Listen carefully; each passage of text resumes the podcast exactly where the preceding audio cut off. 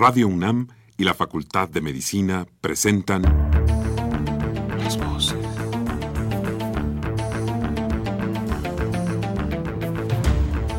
Voces. Las voces. Las voces. Voces. Las voces de la salud. Reflexión y análisis de las ciencias médicas. Acompáñenos.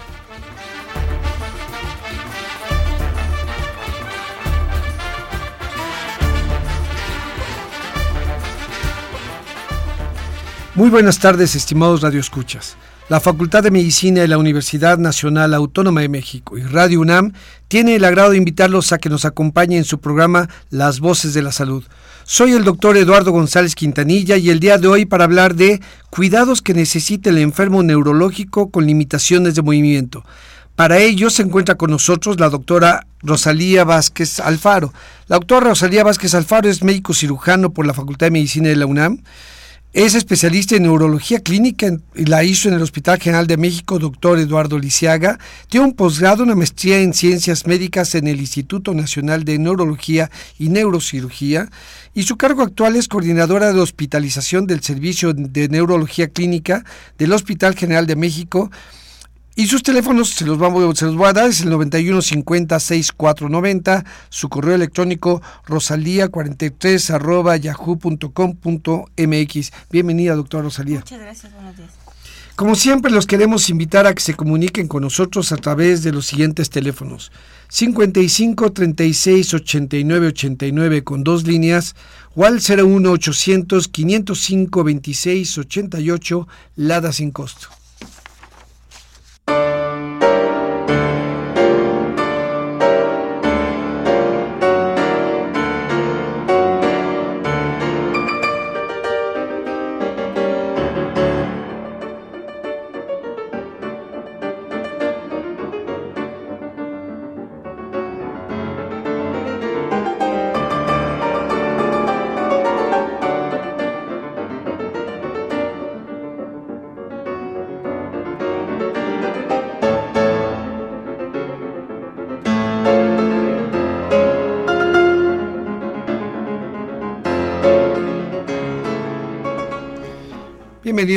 Queridos radioescuchas. Hoy en nuestro programa Las Voces de la Salud vamos a hablar sobre cuidados que necesita el enfermo neurológico con limitaciones de movimiento.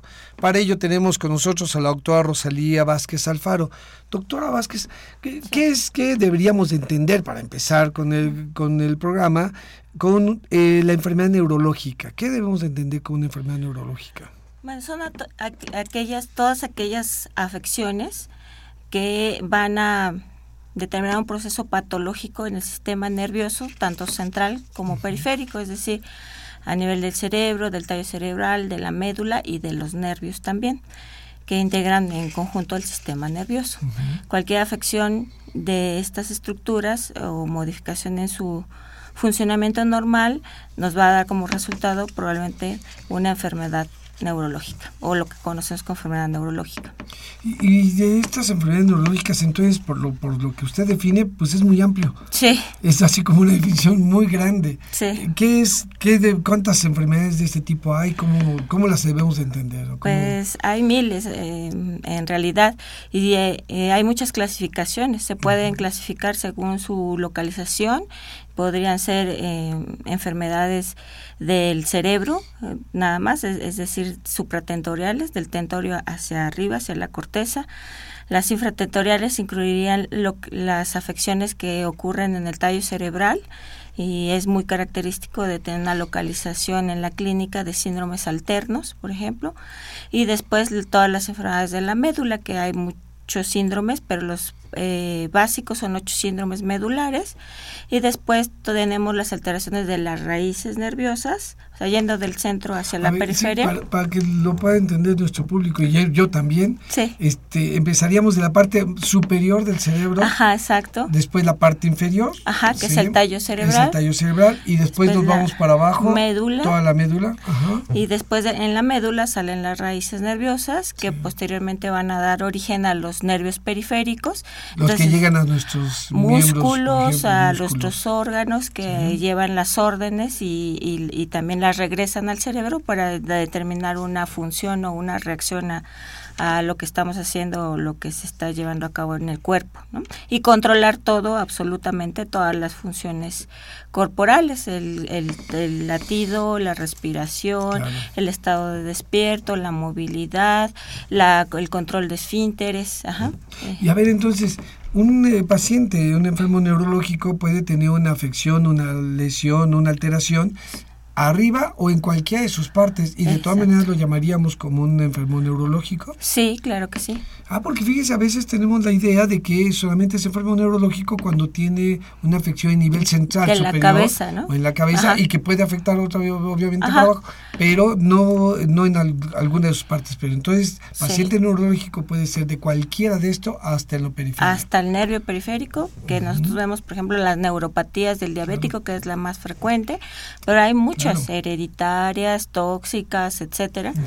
Esa es otra clasificación, pero eh, por tradición en neurología siempre hemos tratado de clasificar las enfermedades de acuerdo a su localización. Entonces siempre tratamos de dar un diagnóstico topográfico, es decir, dónde está la lesión que nosotros creemos que está teniendo el, enfermo y que nos está dando las manifestaciones que en la que estamos viendo, ¿no? Que él no ve, que no habla, que no este, se moviliza, que no siente, etcétera.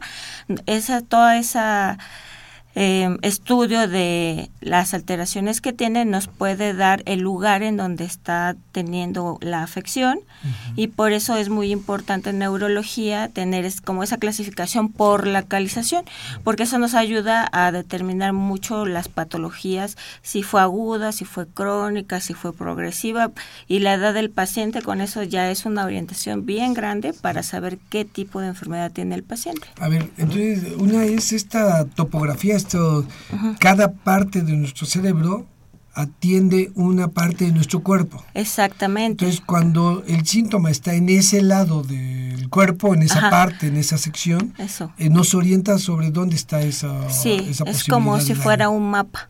Y entonces, de acuerdo a yo junto los síntomas que tiene o las molestias que tiene el paciente, y de acuerdo a eso yo puedo identificar este, si la lesión está en la cabeza, si está en el tallo cerebral, si está en la médula, si está en el nervio, en la raíz o en el músculo, porque también hay enfermedades de la unión entre el nervio y el músculo, que también lo vemos los neurólogos, y algunas del músculo, aunque ya últimamente muchas son absorbidas por reumatología, por ejemplo. ¿Y esto qué dice? Por ejemplo, estas terminales, esto de la unión de neurología y el músculo, es algo, por ejemplo, como el ejemplo que dijo, la neuropatía diabética. Eh, ¿Pasa así o es diferente? No, eh, en la neuropatía diabética solamente es el nervio terminal el que se afecta y que ya no lleva la orden al músculo. En la unión neuromuscular, la enfermedad clásica es la miastenia grave o miastenia gravis, en donde hay anticuerpos para los receptores de acetilcolina, que son las que libera el nervio para que el músculo se contraiga.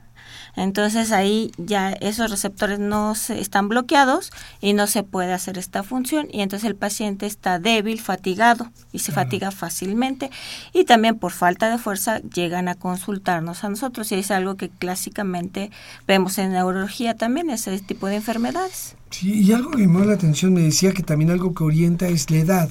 Entonces, algunos eh, se pueden clasificar, o, lo que orienta es porque algunos son en unas edades tempranas, otros más grandes y en otros... ¿Cuáles serían estas enfermedades en cada edad? Un paciente neurológico pediátrico, no sé, el, adulto y el adulto mayor. Sí, característicamente, por ejemplo, las enfermedades neurológicas eh, congénitas se van a mostrar al recién nacido. Algunos de los errores del metabolismo innatos también va a ser en la primera infancia. Por ejemplo, la epilepsia tiene su primer pico de incidencia mayor y prevalencia a los 7 años de edad. Son clásicas las eh, crisis febriles, por ejemplo, que es solamente con la hipertermia que le da al niño, solamente crisis epilépticas cuando tiene hipertermia. Es solamente a esa edad, de los 2 a los 6 años de edad, nada más. Después habría que considerar si sí son o no son, o ya es si son o no son crisis febriles o son secundarias a un proceso infeccioso. O sea, ya en un adulto, por ejemplo, que tiene fiebre y tiene una crisis convulsiva, yo pensaría más bien que el paciente puede cursar con una neuroinfección y que tiene una infección meningia o en la cabeza y que eso me está dando la, la fiebre y las crisis convulsivas. A mí más porque yo me imagino que muchos de nuestros radioescuchas a lo mejor tienen esta duda porque es como una duda común y ahorita que lo mencionó, es en, los niños, en algunos niños, las fiebres pueden causar estas crisis. Y es normal, es, pero ¿por qué se presentan estos? En algunos sí, en algunos no y que tengan estas eh, crisis epilépticas con, cuando hay fiebre, cuando hay hipertermia, ¿determina que vayan a ser epilépticos en el futuro o no?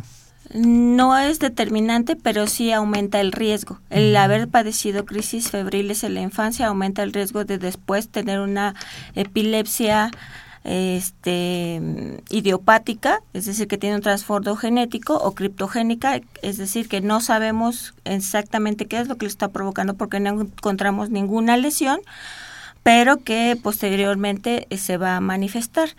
Y eh, lo que se sabe ahora es que es una canalopatía. Eh, el tener este, mm, crisis febriles Quiere decir que este niño que está presentando crisis cuando tiene fiebre tiene afectados canales de sodio o de potasio que están en nuestras neuronas y que con la hipertermia, al subir la temperatura corporal en general, se desencadena esta actividad epiléptica. Por eso no todos los niños lo tienen, ni todas las personas lo hemos llegado a tener, solamente algunos pacientes. Por eso se cree que tiene ese transformo genético y que aumenta la probabilidad de que ya en la edad adulta el paciente desarrolle un, este, una epilepsia de tipo idiopática, es decir, que tiene un trasfondo genético que no se ha determinado qué tipo de transmisión pueda llegar a tener. Parece que ser esporádica, como la mayoría de las, canal, de las afecciones de los canales que hay en las células. Y, después en los adultos, en los adultos mayores, ¿cuáles serían? Por ejemplo, ya en los eh, adultos jóvenes, el primer eh, lugar en frecuencia de enfermedades neurológicas son los traumatismos. Con este eh, incremento de la tecnología, etcétera, eh, son los traumatismos craneoencefálicos y ya después en una edad adulta, pero ya como más madura, después de los 30, 40, podemos empezar a ver enfermedades autoinmunes, miastenia gravis, esclerosis múltiple, ajá, este también eh, encontramos ya complicaciones de enfermedades crónico-degenerativas, por ejemplo, infartos cerebrales, en donde es factores de riesgo muy importantes la hipertensión arterial y la diabetes mellitus, la obesidad, el síndrome metabólico. Eh, las hemorragias cerebrales que están muy asociadas a la hipertensión arterial. También ya tenemos este, algunas hemorragias secundarias a ruptura de aneurismas, que los aneurismas son como bolsitas que se hacen en los vasos que desde que nacemos están mal formados, pero con la edad se va como más desgastando, se va desgastando y llega un momento en que puede romperse. No siempre se rompen, hay gente que en, la autopsia se descubrió que tenía aneurismas. Y murió de otra cosa. Y, exactamente, nunca se manifestó. Ya más grandes las personas mayores de 50 empezamos a ver las neurodegenerativas. ¿Qué son esas? Pues son pueden ser las demencias, incluso más grandes después de los 55. Eh, las demencias, eh, digamos, mm, que se conocen como degenerativas, como tipo Alzheimer, como frontotemporal, la eh, enfermedad por cuerpos de Levy, pero también podemos empezar a ver Parkinson, que es otra de las más frecuentes, que son degenerativas por, mm, digamos, déficit de la de la dopamina o, o, de la sustancia negra del mesencéfalo. Y también empezamos a ver este, las demencias multiinfartos. O sea, aquellas personas que son diabéticas hipertensas o que tienen una valvulopatía, o sea, una afección de las válvulas de su corazón que hacen que se formen coágulos del corazón y se envían a la cabeza y eso causa que tengan infartos cerebrales a cada rato y aunque son pequeños, si se van acumulando, pues va haciendo que ya las áreas del cerebro no se coordinen ni, ni que eso coordine las demás funciones del cuerpo. Entonces ya empezamos a ver ese tipo de enfermedades. La otra es la esclerosis lateral amiotrófica, en donde las, las células del asta anterior de la médula, que son las que motoras, las que le dicen al músculo cuándo se tiene que mover y cómo, se mueren, se van muriendo, no sabemos por qué y desgraciadamente para muchas de estas enfermedades pues no eh, son degenerativas, no hay cura, son crónicas y solamente se pueden ir controlando. Allí empezamos a ver también en esta edad, después de los 50 años, otro pico de crisis epilépticas pero secundarias. Secundarias a infartos, secundarias a hemorragias, secundarias a los traumatismos, eh, incluso puede ser en la demencia. Eh, y por esclerosis múltiple también pudiéramos llegar a verlas. Tumores, esa es otra, después de los 40 años.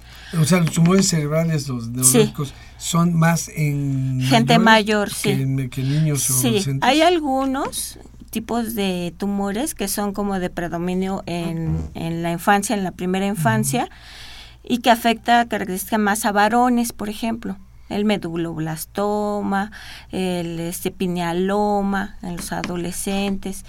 Y después como que en la juventud ya no hay tanto riesgo, pero después de los 35, 40 años otra vez se incrementa ese riesgo y empieza a haber de otro tipo, ya no como de estas células blásticas que se pueden diferenciar, sino ya meningiomas, astrocitomas, este, otro tipo de, tumores. ¿Y en los adultos es cuando es más? ¿Hay, hay más tumores en los adultos? Sí. Sí, eh, la edad es un factor de riesgo muy importante para tener una neoplasia cerebral o tumor cerebral. Sí, sí, sí. Oiga, y, ahorita yo pensaba, nuestro tema es con limitaciones de movimiento, pero ahorita que estaba usted relatándolas, pues eh, a lo mejor estoy equivocado, pero creo que todas tienen, tienen alteración de movimiento. Sí, no, no estoy equivocada. La mayoría de las enfermedades neurológicas van a cursar con algún, en algún grado con afecciones de la movilidad y de la independencia del paciente, que eso es lo más pues frustrante tanto para el paciente como para nosotros como médico, pero sobre todo para los cuidadores, que es una carga muy grande. A ver, como, primero, de estas entonces, de las que afectan, eh, todas, pero ¿cuáles son las principales que ustedes atienden, las que ustedes ven en nuestra población?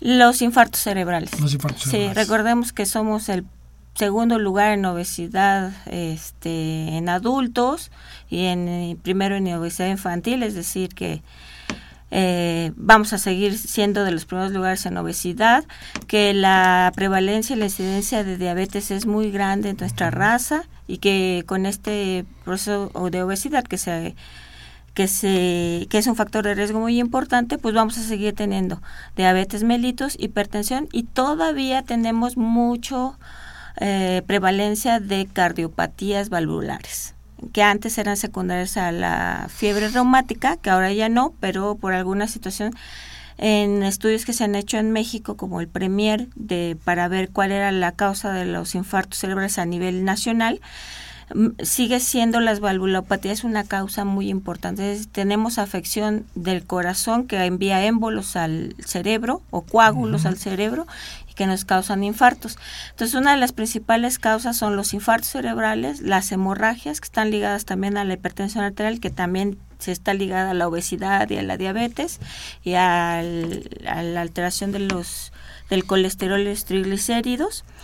Y estamos, por otro lado, o sea, teniendo estas consecuencias de esas enfermedades crónico-degenerativas metabólicas, pero también estamos teniendo un pico de enfermedades neurogenerativas que antes no era tan habitual porque la población no vivía tanto tiempo. ¿Y cuáles serían estas? Parkinson. Ah, ya demencias, ajá, de la que quiera, eh, bueno, o sea, degenerativa o, o vascular, multiinfartos, los traumatismos también nos están dejando muchos jóvenes eh, con discapacidades muy importantes y la esclerosis múltiple. Ahí yo no sé, y lo he comentado con varios colegas, no tenemos un registro nacional, desgraciadamente, pero pareciera que eh, tenemos un incremento muy importante de pacientes con esclerosis múltiple, que es una enfermedad desmielinizante solamente de la mielina del sistema nervioso central, o sea, del cerebro, del tallo y de la médula. Los nervios, la mielina de los nervios no la afecta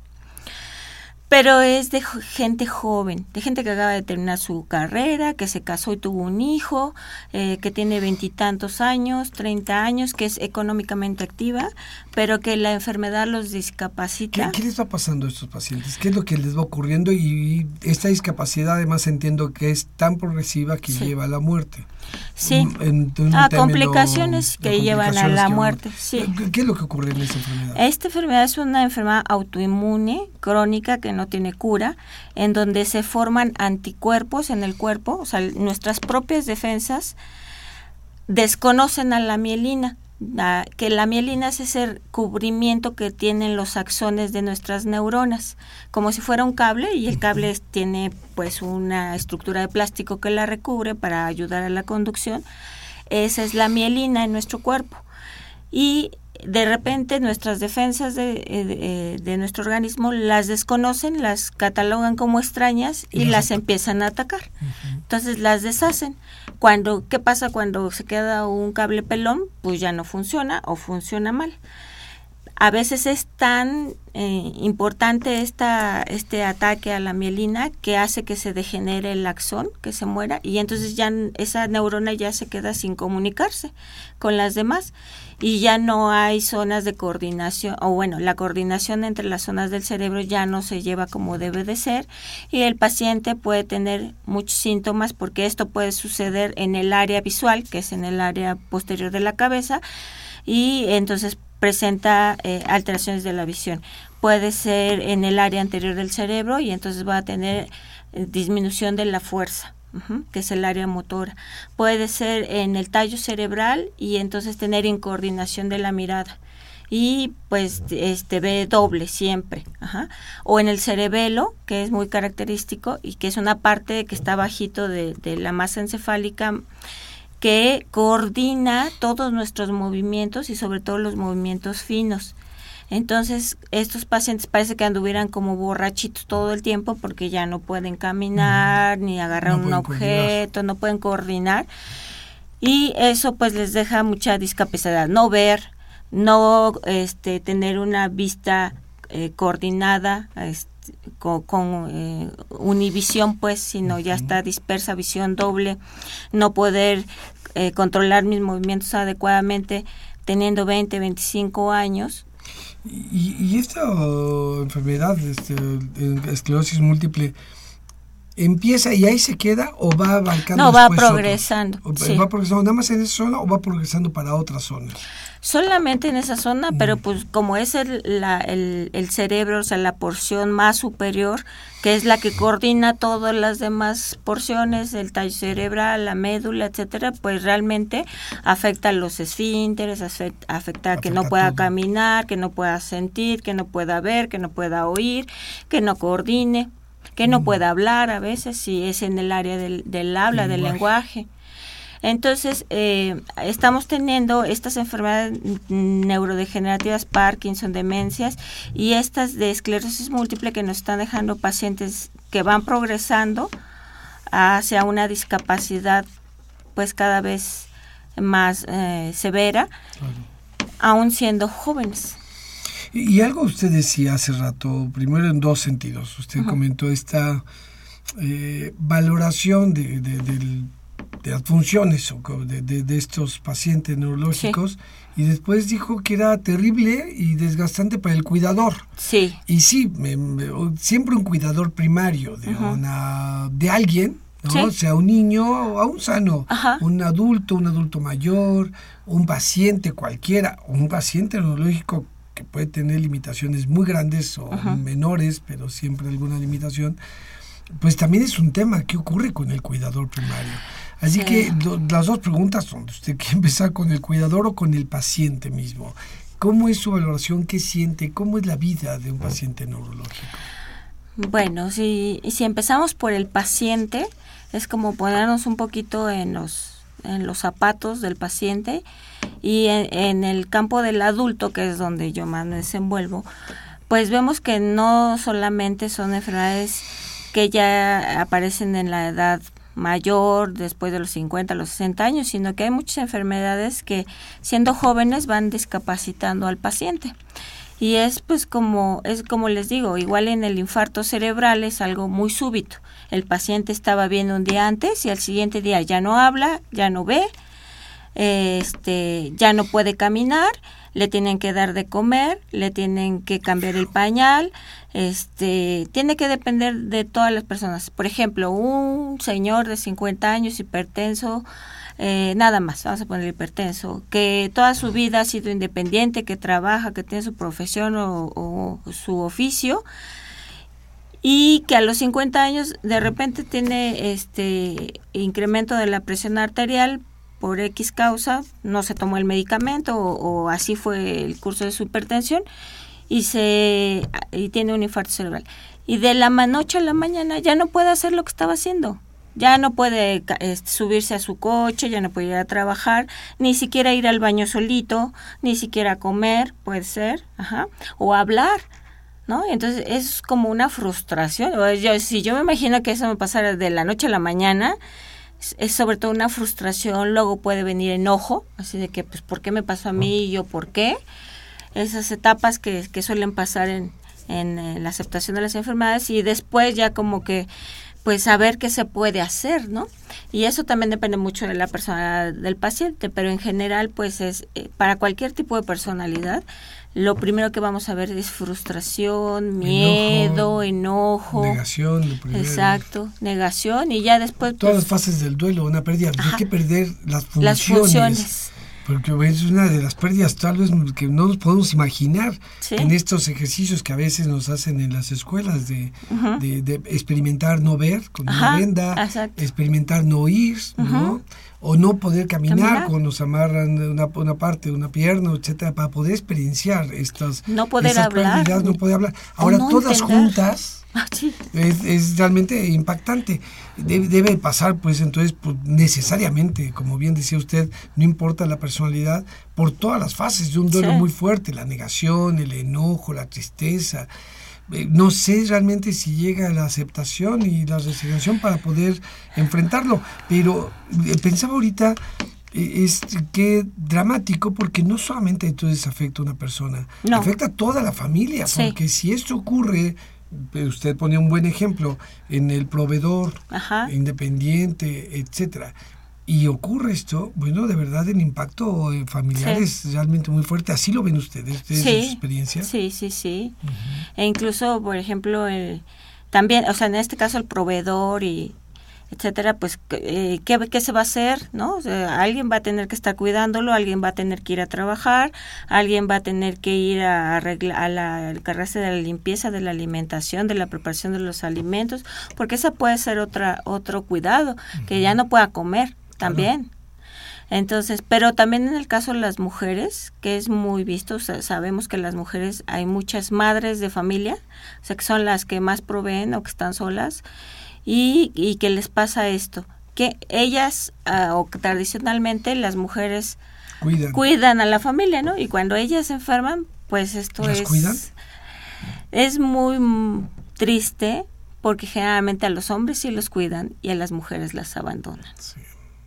Sí, sí, es algo que hemos escuchado muchas veces, es dramático, ¿no? Porque son las cuidadoras eh, por excelencia, pero cuando ellas se enferman de algo tan fuerte, a veces, ¿no? Los varones no, no cuidan con la misma... Sí, sí, si tiene una hija o algunas hijas, como que se salva un poquito, pero si tiene puros hijos, ya es bien difícil. Digo, no no se puede generalizar. Hay nueras que, o sea, se ve que está muy bien integrado, etcétera, y hay gente que, aunque sea hombre, cuida a su mamá muy bien. Pero la gran mayoría ocurre esto. ¿Qué ocurre con sea hombre o mujer? El hombre o mujer que se dedica a ser cuidador primario, ¿qué pasa con ellos? ¿Cómo, cómo se enfrenta a esto? Eh, vamos a hablar sobre cuáles son los cuidados que se necesitan y qué debe de hacer ese cuidador o todo el equipo. Pero primero, ¿qué, qué, cuál es la experiencia de ese cuidador primario? La gran mayoría se van quedando solos Al principio puede ser que sí, todos empiecen a ayudar, pero cuando alguien se convierte en cuidador primario, se van desapareciendo los demás y se queda solamente una persona. Y es muy desgastante. ¿Por qué? Porque esa persona también va a perder su independencia, su determinar en qué ocupa su tiempo, este, va a ser muy cansado y se va a olvidar muchas veces de él mismo. Y después va a caer en un burnout o quemado, de, tanto cansancio, de tanta responsabilidad y que nadie lo supla, que necesita, llega un momento en que va a necesitar el mismo que se autocuide o que alguien lo cuide para que pueda seguir cuidando a quien está cuidando, porque si no, es como si un si quisiéramos eh, dirigir a un ciego siendo tuertos, ¿no? Es mejor si vemos bien que si nos falta un ojito. Obviamente está mejor que el que no ve, pero desgraciadamente este cuidado primario se le quedan muchas responsabilidades, se queda solo y se encarga totalmente de todas las, eh, las necesidades del paciente o del enfermo, más las suyas, que tiene que irlas ajustando, tiene que ir haciendo un equilibrio, un balance, para que pueda seguir el vivo y funcional y pueda ayudar al enfermo a recuperar su funcionalidad, que ese es la, el objetivo del cuidado, ¿no? Que el paciente vaya recuperando su funcionalidad, a veces no se puede. Y, de eso vamos a hablar específicamente. ¿Cuáles son los cuidados que requiere un paciente neurológico con limitación de movimiento para poder ir recuperando en, la medida de lo posible su función? Me imagino su independencia y autonomía sería excelente. ¿Cuáles son esos cuidados? Pues es eh, característico que va a estar con, confinado, bueno, bueno, no confinado, pero sí como la movilidad va a estar limitada, va a estar prácticamente en su cama o a lo mejor en una silla o pudiera ser que pueda ir a una silla de ruedas, pero entonces aquí lo que se convierte en una rutina y que tiene que eh, el cuidado primario ver es la movilización de ese paciente. ¿Para qué? Pues para que no se hagan escaras por presión, que es uno de los puntos muy importantes. este, em, para limpiarlo, para asearlo. No vamos a, a veces no vamos a poder llevarlo a la regadera. Eh, depende qué tanto de inmovilidad tenga, ¿no? Pero puede ser que tengamos que bañarlo en la cama. Entonces tiene que saber cómo hacerlo para no este, lastimarlo, para que se lleve bien a cabo este, esta situación. La alimentación también, movilizarlo o las posiciones que tiene que tener para cuando lo alimente y no se ahogue el paciente.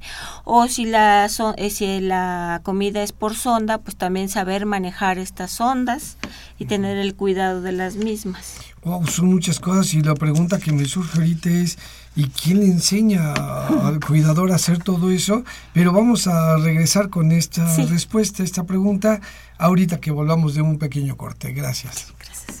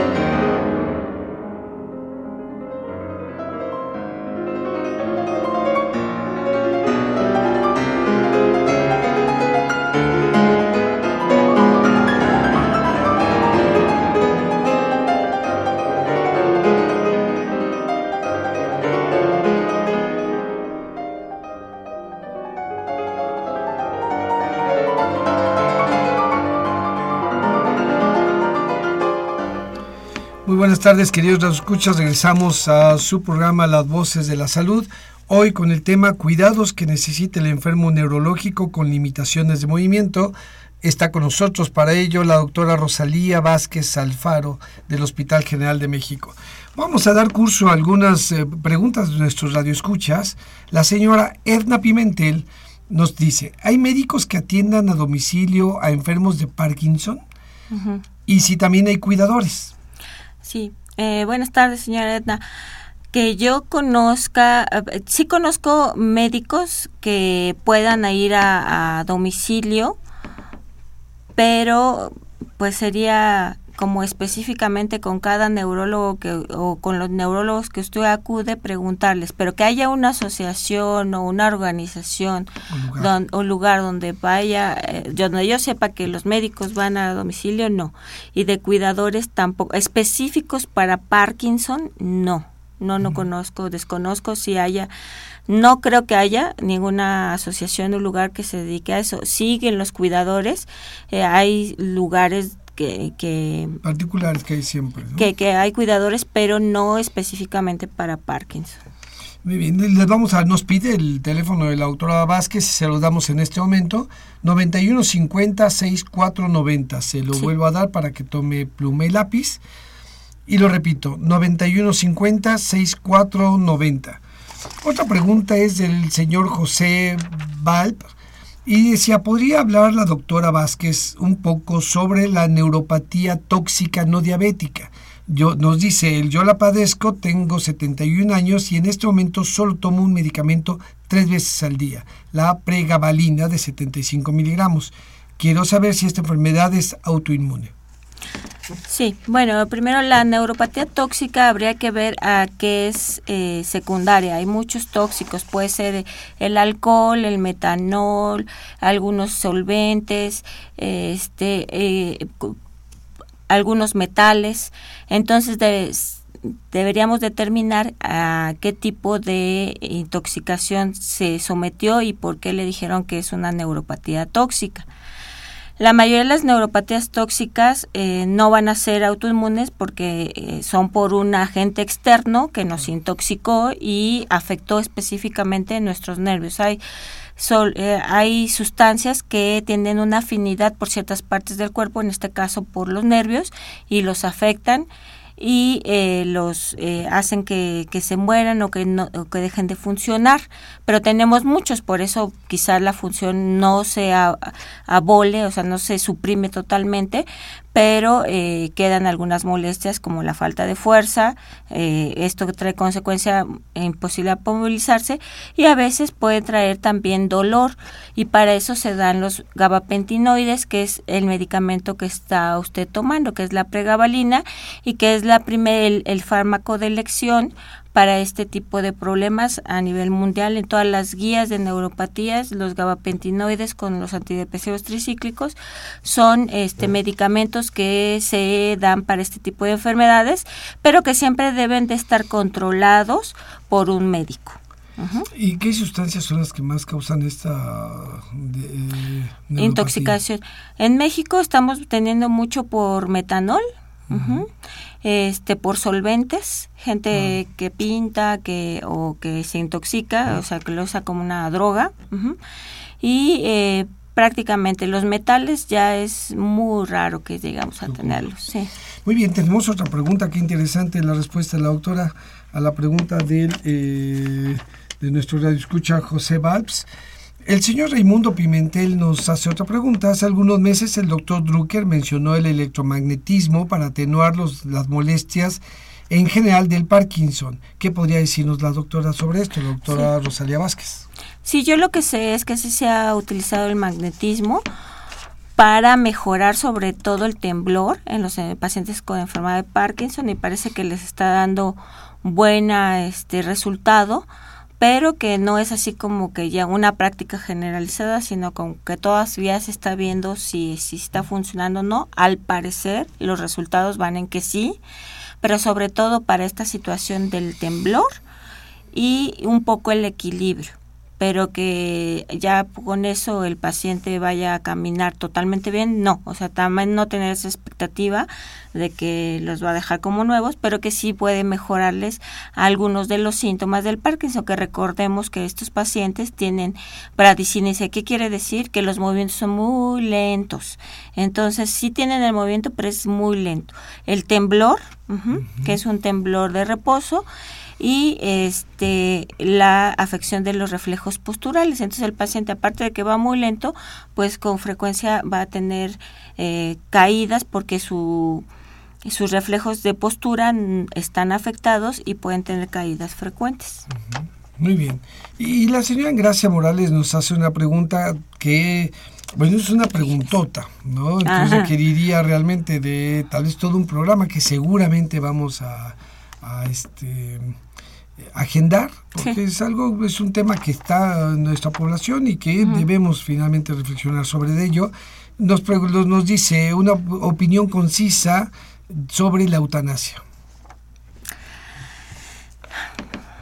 Pues yo creo que en algunos casos pudiera ser alguna solución, pero ahora en México no está aceptado, no está legalizado, tiene muchas implicaciones de todo tipo, legales, ideológicas, religiosas, eh, éticas y como médico yo no la aceptaría. Como persona que esté padeciendo algo que yo sé que no se me va a curar, que me está haciendo padecer mucho y que está haciendo mucho sufrimiento a mí y a mi familia, a lo mejor lo consideraría, pero ahorita en, México no se puede hacer nada y no podemos aplicarla. Sí, yo agregaría solamente que es efectivamente uno de los temas, de los grandes temas de derechos humanos, de derechos de los pacientes, También. de derechos de los familiares. Eh, somos una sociedad que se está abriendo a estos temas y que efectivamente gracias a esta llamada de la señora Engracia Morales, pues lo tocamos ahorita solamente brevemente, es eh, todo un tema de derechos. Eh, que sin embargo, con lo difícil que es, con lo conflictivo, con eh, lo polémico, debe de hablarse, que es lo mejor que, debemos de hacer. La señora Cecilia Pineda, de, de 64 años, eh, nos dice, ¿está aceptada la eutanasia en nuestro país? Usted ya nos acaba de decir que no. Hay que dejarla en el testamento. ¿Dónde conseguir más información al respecto y con quién sobre la eutanasia también? Eh, pues hay, eh, hay médicos que se dedican a la bioética y también los médicos legistas, pero no está aceptada legalmente la eutanasia, aunque usted la deje en su testamento, ningún médico lo puede hacer ninguna persona porque sería catalogado como un homicidio. Entonces no se puede realizar, aunque sea su derecho y su deseo expreso de hacerlo, no se puede realizar en México, sí, no. Muy bien. La señora Hilda San Román nos dice, ¿hay manera de evitar estas enfermedades para llegar plenos a la vejez y no convertirnos en una carga para los demás? Es depende de la medicina preventiva. ¿Qué debemos hacer? Sí, sí hay muchas opciones que se pueden tener para prevenir este tipo de, enfermedades degenerativas, sobre todo, por ejemplo, lo que le comentaba o les comentaba a todos de las enfermedades que son consecuencia de enfermedades metabólicas. Entonces, si usted tiene hipertensión, si tiene eh, diabetes mellitus, pues el cuidado de estas enfermedades va a hacer que usted no corra el riesgo de tener una enfermedad neurológica que le deje una secuela muy grave. En el caso del Parkinson o de las demencias también hay algunas situaciones siempre la buena alimentación, el ejercicio, el tener una vida intelectual activa, estar leyendo, ajá. O sea, las personas que menos se demencian son las personas que todo el tiempo están usando su, su, cerebro. que leen, que estudian, que tienen. Las personas analfabetas son las que tienen mayor riesgo de una demencia, entonces siempre estarse actualizando, este, estimulando nuestro cerebro. La alimentación también juega un papel importante, mantenerse en su peso, eh, no tener eh, pérdida de masa muscular, es decir, sí hacer un ejercicio que no sea exagerado, pero sí tenerlo para que esa masa muscular cuando estamos llegando a la vejez no se nos pierda y también no perdamos movilidad, porque mm, es un proceso del envejecimiento que perdamos masa muscular, pero si nosotros tratamos de tener una buena alimentación, ejercitar nuestros músculos, también vamos a hacer que esa pérdida sea menor y que seamos unos viejitos que podamos ser independientes y movilizarnos.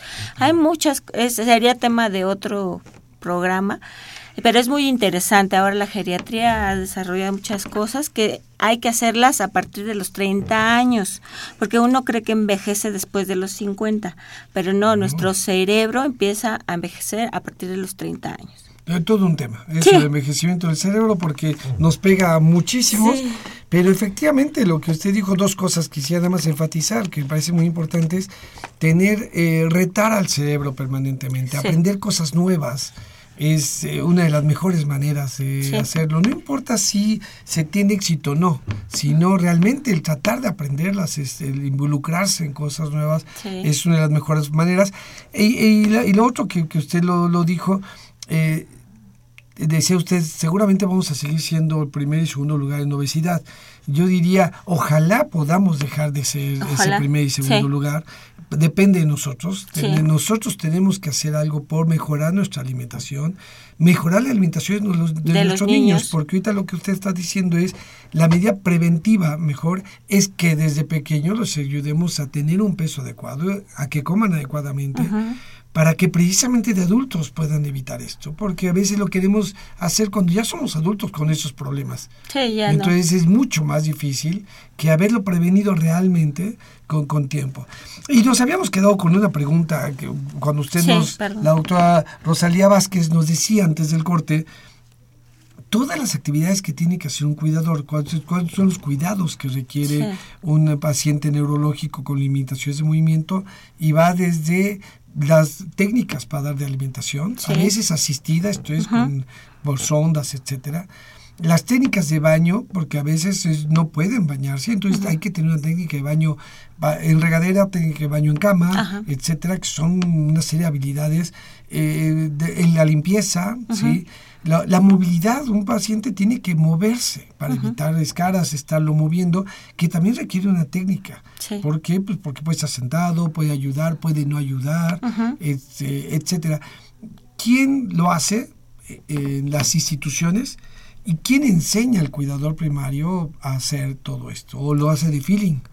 ¿Cómo, cómo ocurre? Pues muchas veces, eh, bueno, en las instituciones tenemos a nuestras enfermeras que son muy buenas, las enfermeras mexicanas, la mayoría son de, las instituciones y que ellas tienen ya eh, estos conocimientos como saber movilizar a un paciente que no se mueve, que no nos ayuda a movilizarse. Entonces, ellas les pueden enseñar ya en algunos días antes de que se vaya a dar de alta el paciente, puede enseñarle técnicas para movilizar al paciente, cómo cambiar la cama, porque la cama no debe de tener arrugas para que no se hagan estas llagas y este que no eh, se empiecen a hacer las las escalas de presión. Debe de cambiarse dos veces al día la cama este y cómo movilizar al paciente para hacer este cambio de cama para movilizar al paciente en sí, para evitar las escaras y también para eh, cambiarle el pañal en el caso que lo necesite.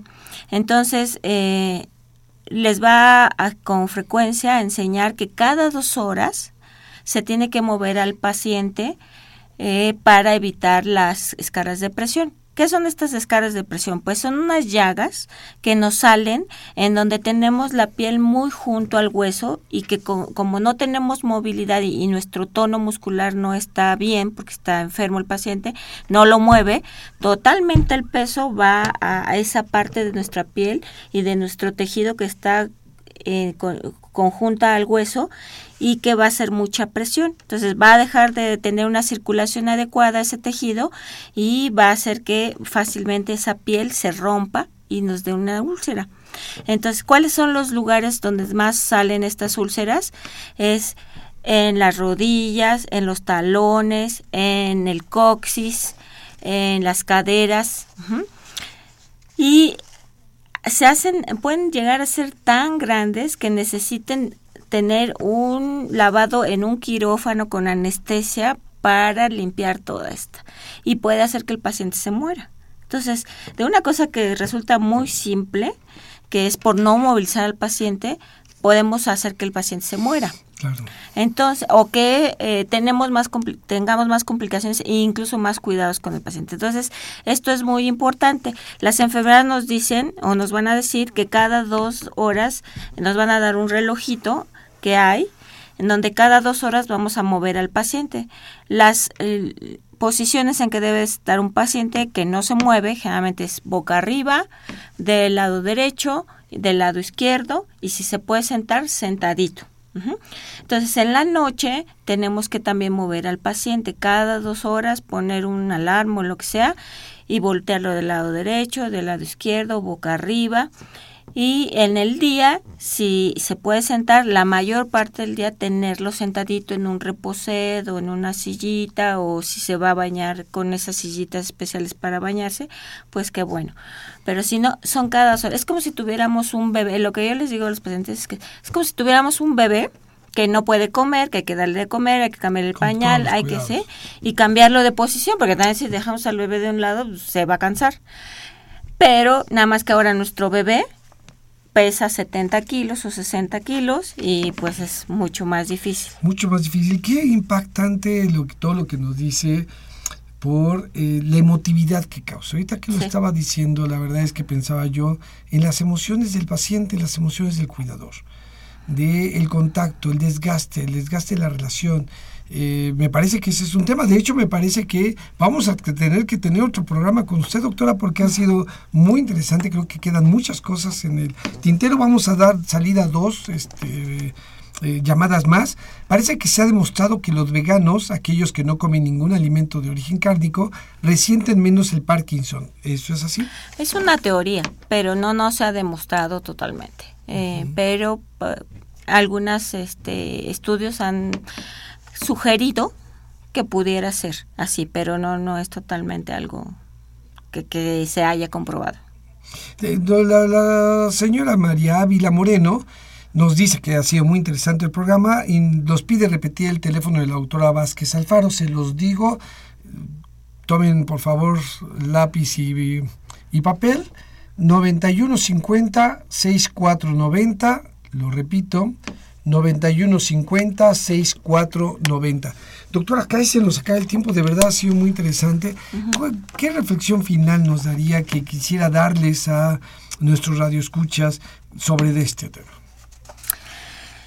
que ojalá fuéramos más conscientes de todas aquellas personas que, porque generalmente van a ser nuestros padres o alguien mayor a nosotros, que seguramente en algún tiempo nos cuidó, pues que no, que regresemos esos cuidados que nos ha dado, pero con amor también, que tratemos de comprender al enfermo cuando somos los cuidadores primarios y tener mucha paciencia. Y también los pacientes, desgraciadamente un infarto, por ejemplo, o una hemorragia ocurre de un momento a otro.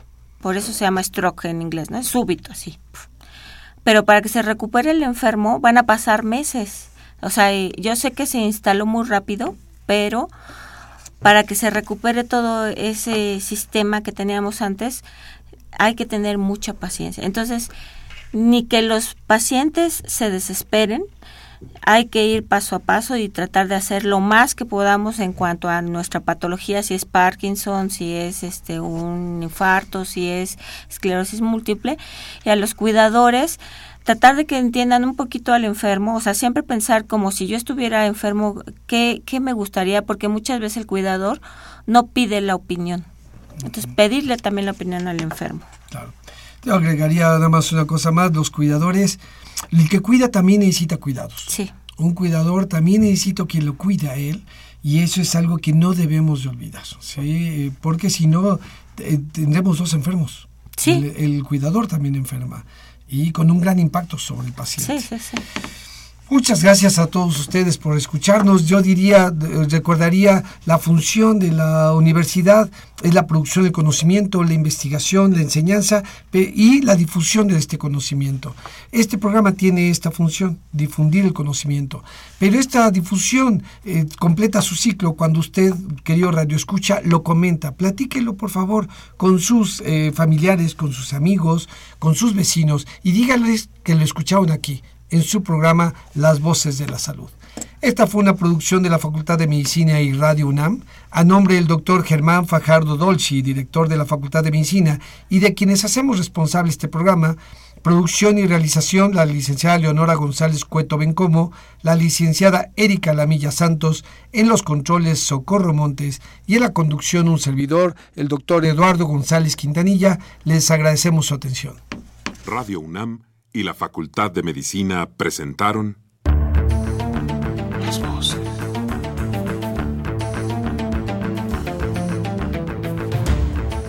Voces. Las voces. Las voces. Voces. Las voces de la salud. Reflexión y análisis de las ciencias médicas.